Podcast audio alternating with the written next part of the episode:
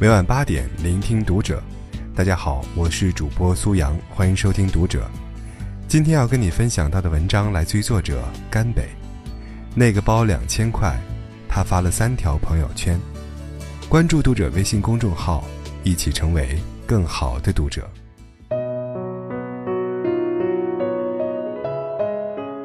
阿田最近很开心，因为刚买了一个两千块的包，轻奢品牌，款式新潮。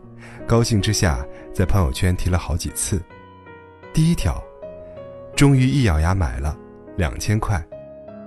第二条，以后超过十块钱的活动都不要叫我啊。配图是包包。第三条，坐公交车被人蹭了，吓死了，还好没划我的包。小女生第一次买轻奢包包的惊喜，隔着屏幕都能感受到，雀跃、满足而又小心翼翼，忍不住一遍又一遍的发朋友圈。随后就有人评论了：“哼，这种价位的包包也值得发这么多朋友圈啊！”小女生的虚荣被当众戳破，那一刻真的很尴尬。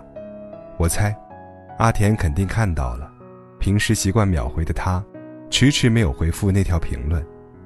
过了好久，又有一条评论跳上来：“包包真好看，挺喜欢看你朋友圈种草，让我这个老阿姨都心动了。”来自一个平时挺低调的小姐姐，看得出来她是想帮阿田解围。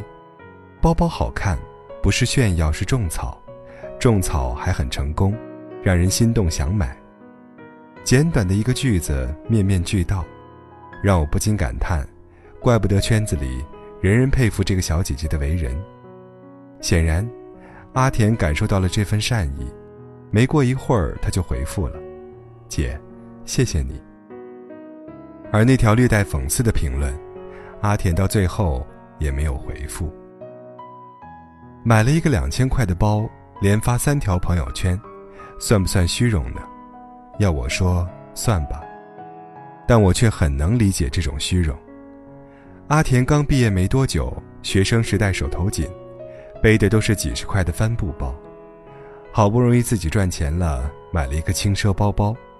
或许对很多人来讲，两千块不值一提，但对于阿田而言，那就是一份漂亮的成绩单。就像有人忍不住晒孩子，有人忍不住晒男友，有人忍不住晒书单一样，谁又没有一点心头好？明知没必要大肆宣扬，却还是忍不住想拿出来分享呢。相比于这种无伤大雅的小虚荣，更令我不适的是那个恶语相向、泼冷水的人。两千块的包包也值得发朋友圈？结婚纪念日收到一束玫瑰，有什么好感动的？真没见过世面，去一趟欧洲就兴奋成这样。我猜，每个人朋友圈里。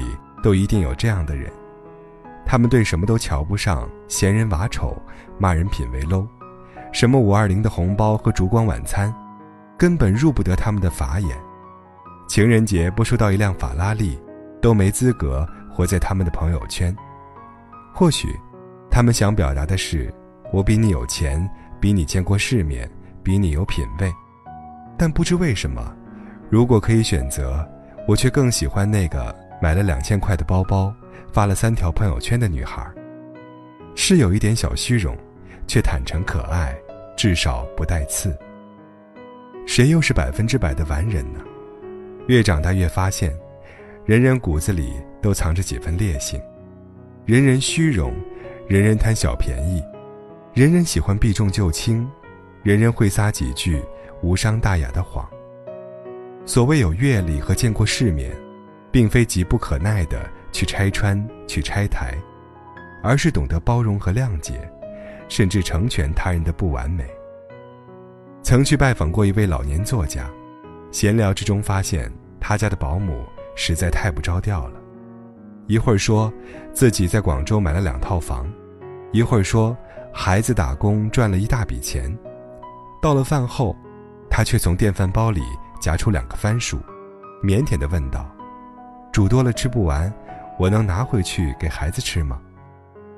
老人和颜悦色，不仅让他把吃剩的饭菜打包回去，还从房间里拿出一盏黄铜外罩的旧台灯，说：“我想换个新的，这个你看有没有朋友需要？”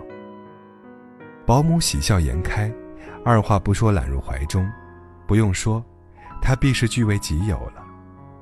待他走后，老人跟我解释：“不要介怀，阿兰心善，就是自尊心强。老公过世了，孩子又不长进，就怕人瞧不起。”我问老人：“他说的那些话，您不往心里去吗？”老人笑了：“ 谁还能不吹点牛啊？我年轻的时候比他还会吹牛呢。”是啊。谁不吹点小牛呢？我还经常说自己有钱呢。都说人无完人，我们总用这四个字开脱自我的贪念、嗔痴、懒惰、愚蠢，却又忘了用统一标准来包容他人的不完美。我们谈个恋爱，恨不得告诉全世界，却又不能忍受他人在朋友圈晒恩爱。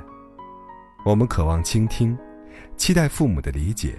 却又不愿花时间谅解父母的固执和守旧。我们晒猫晒狗晒旅行青蛙，自己的宠物永远最可爱，却又厌恶他人晒娃横加冷嘲热讽。小时候读《红楼梦》，总觉得薛宝钗最虚伪。她在亭子外头听到丫鬟的私情，非但不斥责拆穿，反倒佯装捉迷藏，一溜烟跑开了。周瑞家的来送宫花，林黛玉不满别人捡剩了才给我，她却和和气气跟婆子闲话起家常来。她体贴，她周到，他如春风拂面，分寸得体，不给任何人难堪。从前，总以为这是虚伪，是圆滑，是心机。如今，我却做梦都想要一个薛宝钗这样的朋友，因为他懂得。人人都有他的敏感和脆弱，而他，就是那个宁愿放下身段，去周全所有敏感和脆弱的人。是通透，是智慧，更是难能可贵的善良。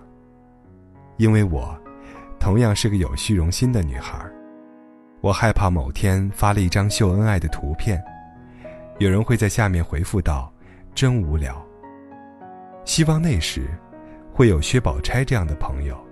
帮我解围一句，真登对呀！祝你们永远幸福。